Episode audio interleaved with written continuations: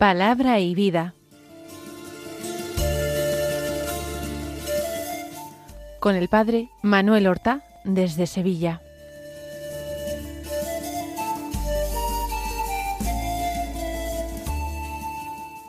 En el nombre del Padre y del Hijo y del Espíritu Santo. Amén. Alabados sean Jesús y María. Muy buenos días, queridos amigos, oyentes de Radio María y seguidores del programa Palabra y Vida. Hoy es el jueves de la segunda semana de Pascua.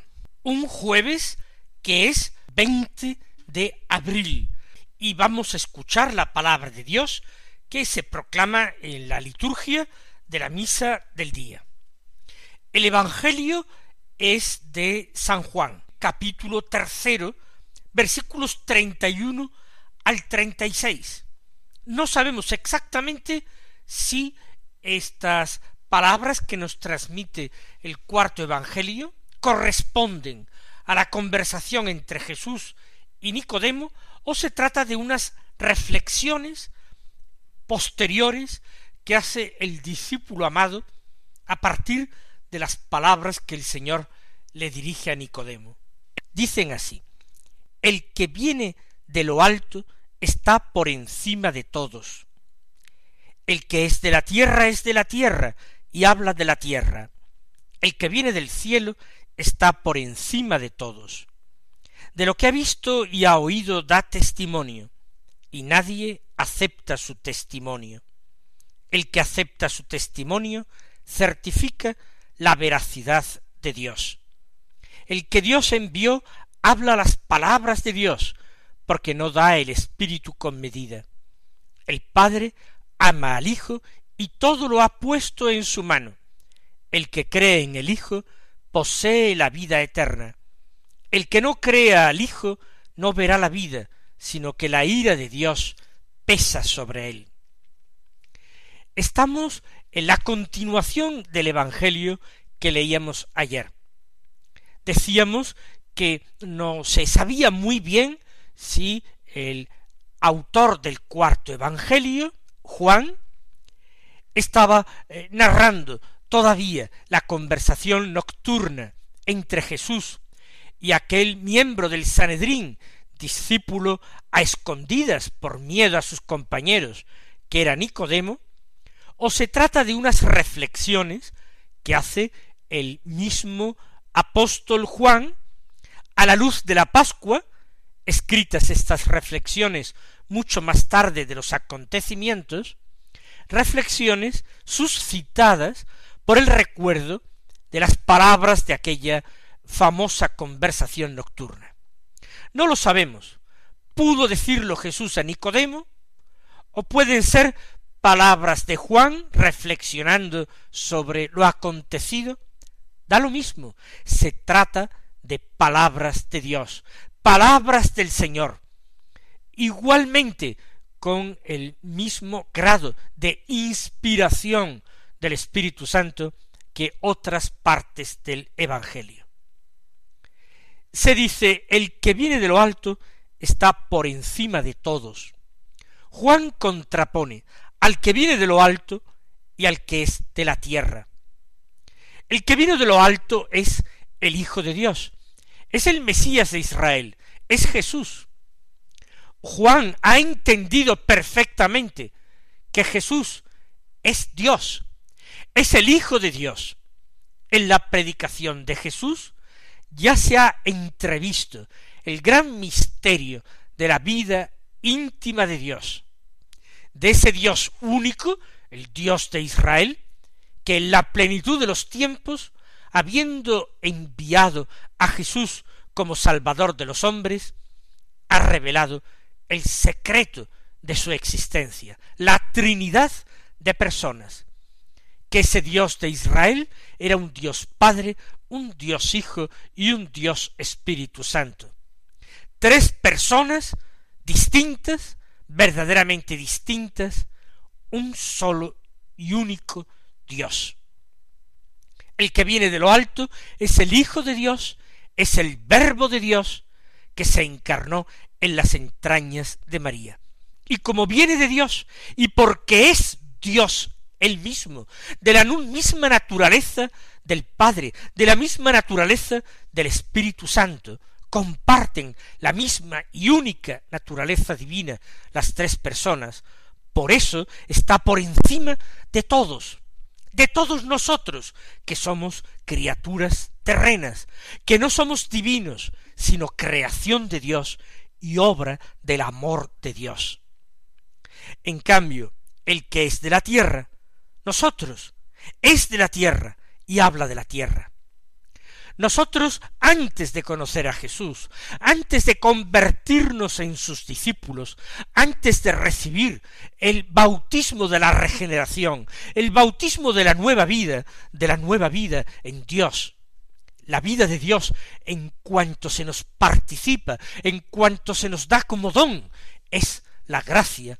Hablamos de la vida de la gracia para significar la vida de Dios en nosotros, por puro don, por puro regalo, por pura gracia. El que es de la tierra, es de la tierra y habla de la tierra, por sí no sabe discurrir más que de las cosas de la tierra. El que viene del cielo, sigue diciendo el Evangelio, está por encima de todos. Lo ha dicho antes, el que viene de lo alto, el que viene del cielo de lo que ha visto y ha oído da testimonio. Sólo el Hijo de Dios puede hablar bien de Dios, porque habla de sí mismo y porque conoce aquello de lo que habla. El Hijo conoce al Padre y es conocido por el Padre. En la unidad del Espíritu Santo, que es ese mutuo amor y conocimiento entre la primera y segunda personas de la Trinidad. De lo que ha visto ha dado testimonio. Lo que él narra de Dios no son elucubraciones, no son comentarios, no es una forma de pensar humana, de discurrir un hombre acerca de Dios. Son palabras del mismo Dios sobre sí mismo. De lo que ha visto y ha oído da testimonio. ¿Qué palabras ha podido oír el Verbo del Padre Eterno? Es un modo de hablar a lo humano, pero esa comunicación íntima que San Juan llama ver y oír ha existido y existe entre las tres divinas personas. Y siendo Él la verdad, y siendo Dios, y viniendo para salvar a los hombres y elevarlos a esa vida divina, a pesar de todo, dice, nadie acepta su testimonio. En cambio, el que acepta su testimonio, el discípulo, ese certifica la veracidad de Dios, se pone de su parte, afirma que Dios es veraz, lo confiesa, aunque no lo entienda del todo, y lo confiesa porque lo ama y porque ama a Jesús, y porque estima que Jesús es verdaderamente verdadero el que Dios envió habla las palabras de Dios. Eso creemos, porque da el Espíritu con medida. El Padre sigue diciendo el Evangelio, ama al Hijo y todo lo ha puesto en su mano. Lo acabamos de decir con otras palabras. Lo ha constituido Señor del universo, le ha dado todo poder y todo el juicio. A él solo el olor y la gloria y la majestad y el poder, porque él es Rey de reyes y Señor de señores. El que cree en el Hijo posee la vida eterna, porque Él se la regala, Él se la comunica. En cambio, el que no crea al Hijo no verá la vida, sino que la ira de Dios está con él. Nosotros, hermanos, que tenemos la vida de Dios, alegrémonos, continuemos alegrándonos en esta Pascua de nuestra salvación.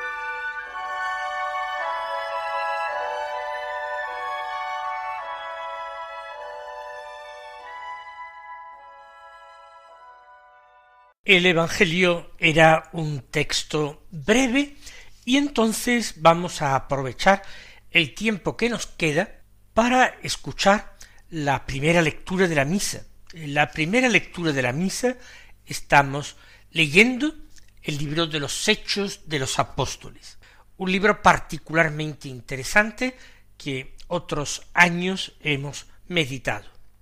Hoy hay una lectura de este libro del capítulo 5 de los versículos 27 al 33, que dicen así.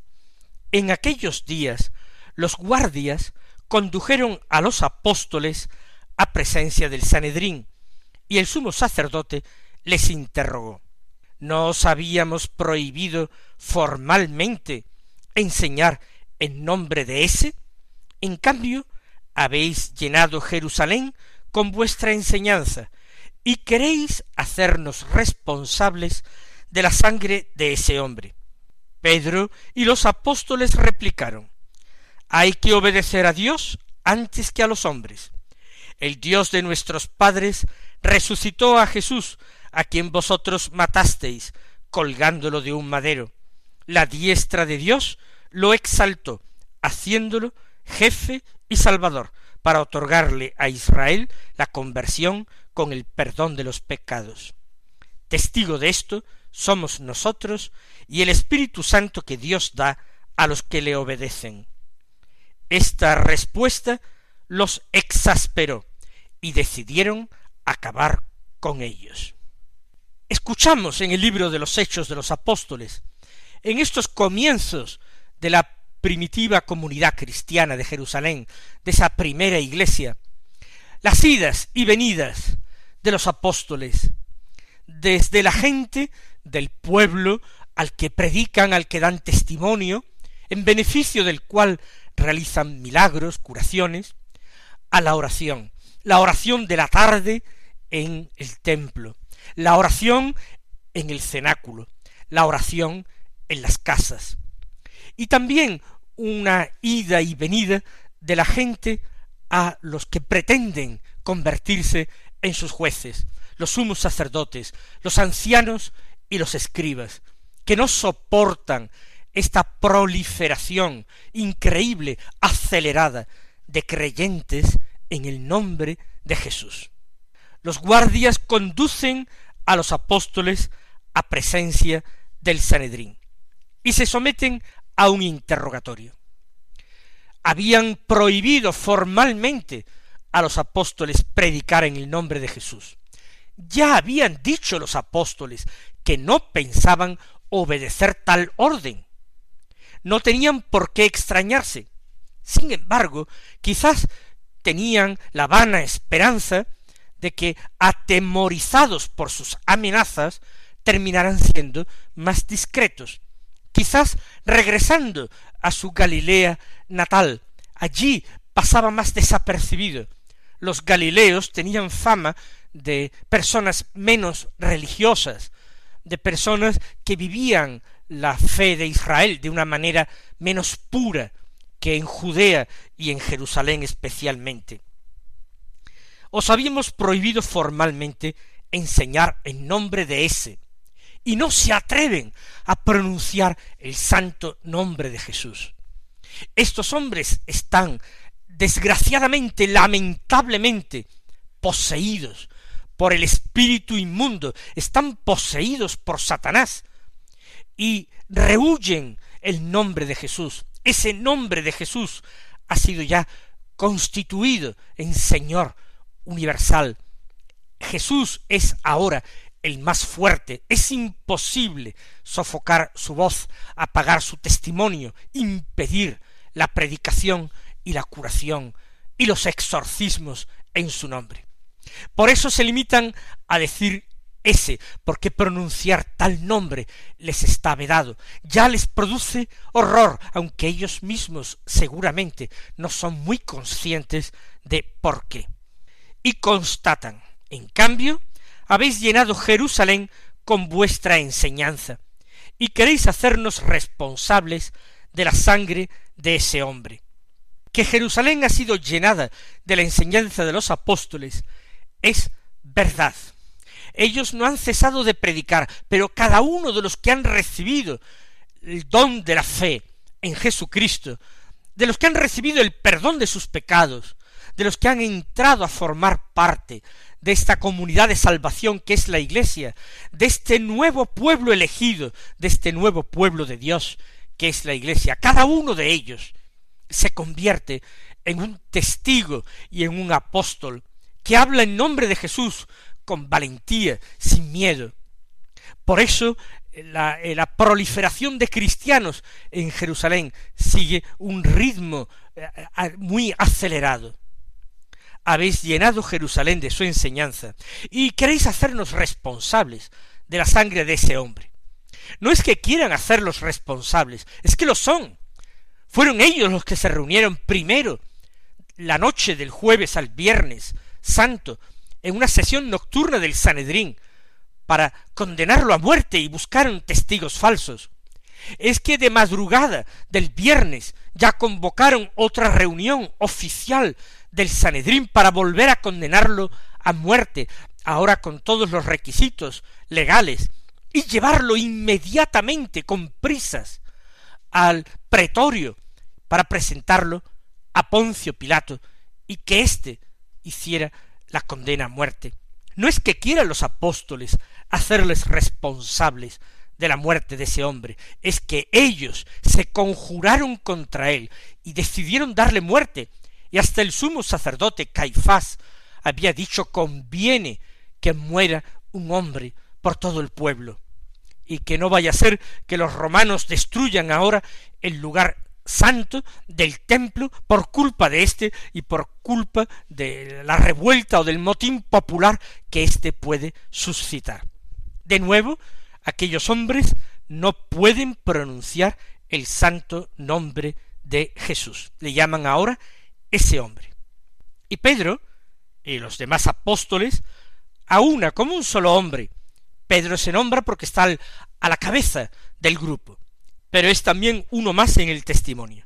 Dicen hay que obedecer a Dios antes que a los hombres.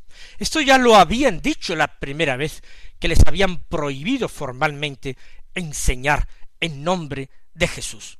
Hay que obedecer a Dios antes que a los hombres. Es un principio de lógica elemental. Cualquier hombre religioso podría decirlo.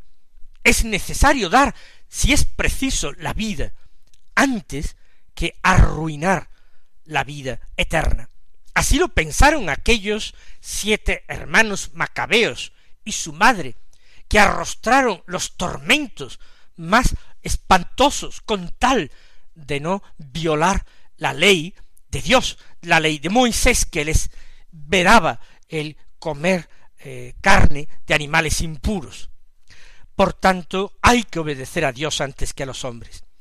El Dios de nuestros padres resucitó a Jesús, a quien vosotros matasteis colgándolo de un madero. Valiente testimonio y estricta verdad. Que vosotros lo matasteis, es claro, ellos dicen, no es que os tratemos de hacer culpables, es que vosotros lo hicisteis y no teníais ningún reparo antes en reconocerlo, incluso animasteis al pueblo a que pidiera el indulto de un criminal como era Barrabás y condenar a muerte a Jesús. Pero lo importante es, pero ese hombre, Jesús, ha resucitado. El Dios de nuestros padres, el Dios de Israel, el Dios del Sinaí, resucitó a Jesús que era su Mesías. Y ahora la diestra de Dios lo exaltó por encima de todo, haciéndolo jefe y salvador, para otorgarle a Israel la conversión con el perdón de los pecados. En definitiva, ese Israel, ese pueblo de Dios, al que representan tan indignamente, todo hay que decirlo, los sumos sacerdotes, ancianos y doctores de la ley, ese pueblo de Dios es el beneficiario de todo lo que ha ocurrido. El Mesías ha muerto, eso estaba previsto por Dios, pero no para reclamar venganza, sino para otorgar la conversión y el perdón de los pecados. La conversión con el don de la fe y el perdón de los pecados, el don de la justificación. Testigos de esto somos nosotros y el Espíritu Santo que Dios da a los que le obedecen. Nosotros se refiere a los apóstoles y por extensión a todos los discípulos de Cristo. Testigos de esto también es el Espíritu Santo, que ha llenado sus corazones, que los ha convertido en testigos valientes de la buena noticia. Más aún, incluso aquellos que no conocieron físicamente a Jesús, en cuanto reciben el Espíritu Santo, también dan testimonio de esta verdad, que Dios, el Dios de nuestros padres, el Dios de Abraham, Isaac y Jacob, el Dios de Moisés, ha resucitado a Jesús y lo ha convertido en Salvador de Israel. Esta respuesta los exasperó a los sumos sacerdotes y a los miembros del Sanedrín que habían mandado traer a los apóstoles. Los exasperó y decidieron acabar con ellos. Pensaron que acabando con los apóstoles acabarían de nuevo con la predicación. Lo habían intentado en la persona de Jesús, pero ya habían visto que aquello había resultado inútil, ahora era peor todavía. Ahora planean la muerte de los apóstoles. Y ciertamente conseguirán acabar con alguno, muy pronto, con Santiago, el hijo de Zebedeo. Vamos a dar gracias al Señor por formar parte nosotros de esta comunidad santa, de este pueblo de redimidos que confiesa a su Señor, a Jesús, muerto por nuestros pecados y resucitado para nuestra justificación. Que el Señor os bendiga y hasta mañana si Dios quiere. Han escuchado en Radio María Palabra y Vida un programa que dirige el padre Manuel Horta.